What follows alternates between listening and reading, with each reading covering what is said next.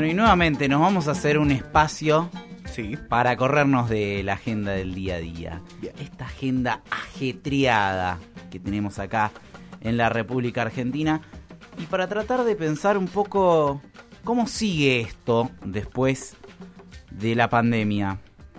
Y hoy puntualmente vamos a hablar de la producción industrial y la globalización. O sea, dos cosas que están obviamente relacionadas, sobre todo si pensamos a partir de la primera revolución industrial, la segunda revolución industrial, la división internacional del trabajo. Bueno, pero claramente la pandemia abre nuevas interrogantes en torno a este sector que a pesar de los cambios tecnológicos que atravesó en los últimos 20 años, nos sigue remontando a una misma imagen.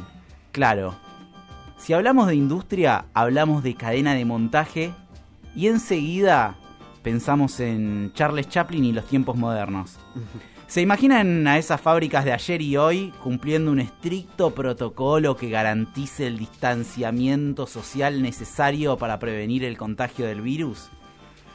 Bueno, parece difícil y acá en Argentina evidentemente las autoridades políticas no se lo imaginaron porque de hecho desde el comienzo de la cuarentena casi el 80% del sector industrial estuvo excluido de trabajar en la fase 1 y hoy que estamos volviendo también a una cuarentena más estricta, la mayor parte de las industrias no están funcionando. ¿Por qué? Bueno, en primer término, por la circulación, ¿no? Gran parte del cordón productivo se encuentra justamente en el área metropolitana de Buenos Aires, el epicentro de la pandemia en el país. Y una actividad plena obviamente impactaría de lleno en el transporte público, el punto rojo en la agenda sanitaria interjurisdiccional, pero también por la falta de inversión en procesos automatizados que impliquen mayor productividad y más garantías sanitarias. Por otro lado, los comercios también van a cerrar, ¿no? Para que un menor número de personas esté en contacto con otras. Esos comercios que mayormente están en la capital federal siguen siendo los principales clientes de muchas de las industrias que están en el conurbano. Pero si la industria depende de los comercios y los locales no son ahora un sitio seguro, ¿se eliminará entonces esa intermediación? ¿Serán las tiendas online un resguardo directo para los fabricantes? ¿Pueden las empresas acomodar su estructura comercial a la nueva realidad? Bueno, este es uno de los principales desafíos que la pandemia pone sobre la mesa, principalmente para las pequeñas y medianas empresas que sabemos que cuentan con muchísimos menos recursos que las grandes. De hecho, hay un dato que surge a partir de los números que da el INDEC, que es que la producción para las pymes industriales se desplomó un 53,1%, mientras que para la industria en general esa cifra fue de un 30,6% en promedio. Entonces, la reconversión hacia productos esenciales es difícil, las exportaciones caen, se rompe la cadena de pagos y el Banco Mundial dice que el coronavirus va a hundir la producción global del 2020 en un 5,2%. Y entonces ahora que nos preguntamos, ¿son todas malas noticias para las pymes? Bueno, desde varias entidades que agrupan a pequeñas y medianas empresas dicen que estamos en un momento histórico para desarrollar un modelo industrial con sustitución de importaciones. Lo que en algún momento el economista desarrollista argentino Aldo Ferrer llamó vivir con lo nuestro. ¿Qué significa esto? ¿Qué significa vivir con lo nuestro? Bueno, escuchémoslo en palabras del propio Aldo Ferrer. Tenemos que estar en el mundo, estando primero nosotros mismos. De allí viene aquella tesis del libro mío, ya que tiene muchos años, de vivir con lo nuestro, que es en realidad la estrategia que han seguido todos los países exitosos. Descansar primero en sus recursos propios, apoyarse en sus recursos, consolidar la soberanía, y después, desde luego, si hay que traer recursos complementarios del exterior, que no sustituyan los propios ni hagan perder el comando.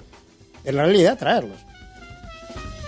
Vivir con lo nuestro, ¿eh? Una idea que viene dando vueltas hace muchísimos años en la Argentina y que parece bastante difícil de practicar, sobre todo porque hay algunos gobiernos que lo impulsan, va creciendo la industria durante algunos años y de repente tenemos una interrupción, una recaída neoliberal que lo que hace es no solamente detener ese avance, sino volver hacia atrás. ¿Y por qué ahora podría ser un momento histórico? Bueno, es porque la pandemia demostró la necesidad de desvincular la producción local de las cadenas internacionales, también por la necesidad de tener autosuficiencia en productos esenciales y elementos sanitarios. Piensen por un momento en la disputa que puede llegar a haber cuando salga la vacuna. O sin ir más lejos, lo que ya pasó hace algunos meses con los respiradores, los test y los barbijos, por ejemplo. Bueno, miles de intelectuales y economistas de todo el mundo pronostican que esa mayor autosuficiencia también podría trasladarse a sectores agropecuarios e industriales. En términos de ciencia política se habla de un proceso de desglobalización. Escuchen lo que opina al respecto Nahuel Sosa, licenciado en Ciencias Políticas y un hombre muy cercano al presidente de la Nación, Alberto Fernández. Coronavirus lo que hace es visibilizar un determinado momento de, la sociedad, en todo caso las salidas que puedan traer eh, todavía son salidas que están en disputa. Estamos en un momento en el cual está una cierta crisis, en el sentido de toda crisis siempre hace que, las sociedades no vuelvan a ser las mismas, visibilizan cuáles son los valores que predominan y son también momentos para construir nuevas hegemonías. Por lo tanto, es cierto que se pusieron algunas agendas eh, nuevas y en algunos casos otras que no eran tan nuevas pero cobraron un renovado protagonismo, entre ellas la desglobalización, ¿no? Uno podría decir que todo el fenómeno que veníamos viendo con Brexit, esta idea de los estados a, los retornos de, de volver al hogar, entre comillas, empieza a cobrar fuerza. Bueno, en este contexto se espera la reorientación de la producción hacia el mercado interno, un proteccionismo que aporte equilibrio a la relación de los países centrales y la periferia. ¿Qué quiere decir países centrales y periferia? Claro, las potencias que exportan productos industriales y los países en vías de desarrollo, como nos llaman por ejemplo a nosotros, que exportan materias primas. Se espera también mayor independencia a nivel de las deudas externas. Bueno, ese sería el panorama positivo, porque por supuesto que los nacionalismos que vayan a surgir a partir de esta crisis todavía son nacionalismos que están en disputa. ¿Por qué? ¿Qué quiere decir nacionalismos en disputa? Y que puede disparar, por ejemplo, para un lado que hemos conocido acá en América Latina como los gobiernos nacionales y populares en los últimos años, ¿no? En Argentina, en Ecuador, en Brasil, en Bolivia. Pero por otro lado, también pueden surgir nacionalismos de derecha, como el caso de Jair Bolsonaro en Brasil, ¿no?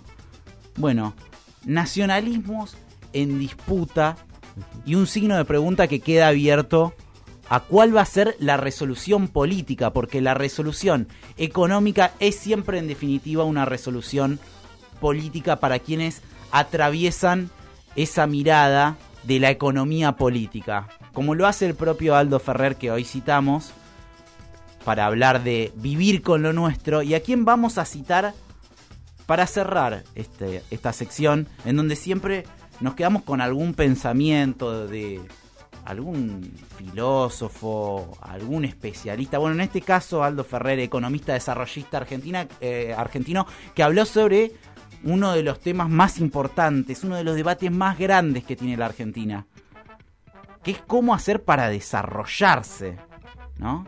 Esto que nos falta. En Argentina tenemos un montón de capacidades, tenemos materia prima, tenemos capacidad científico-tecnológica, tenemos educación pública de calidad, pero no terminamos de dar ese paso hacia el desarrollo. ¿Qué es lo que dijo Aldo Ferrer al respecto? Dijo que el desarrollo sigue siendo un proceso de organización de los recursos dentro del propio espacio nacional. La integración de sus actores económicos y sociales, la capacitación de los recursos humanos y la incorporación de la ciencia, la tecnología y la innovación. El desarrollo no se importa. Es un proceso de construcción que nunca, nunca puede delegarse en factores exógenos. No somos Corea del Norte, ni del Sur, mucho menos del centro. Somos Canchata. Todos ladrones, delincuentes. Y venimos a discutirlo todo. Son muy creativos. Córtenla, ya cansan.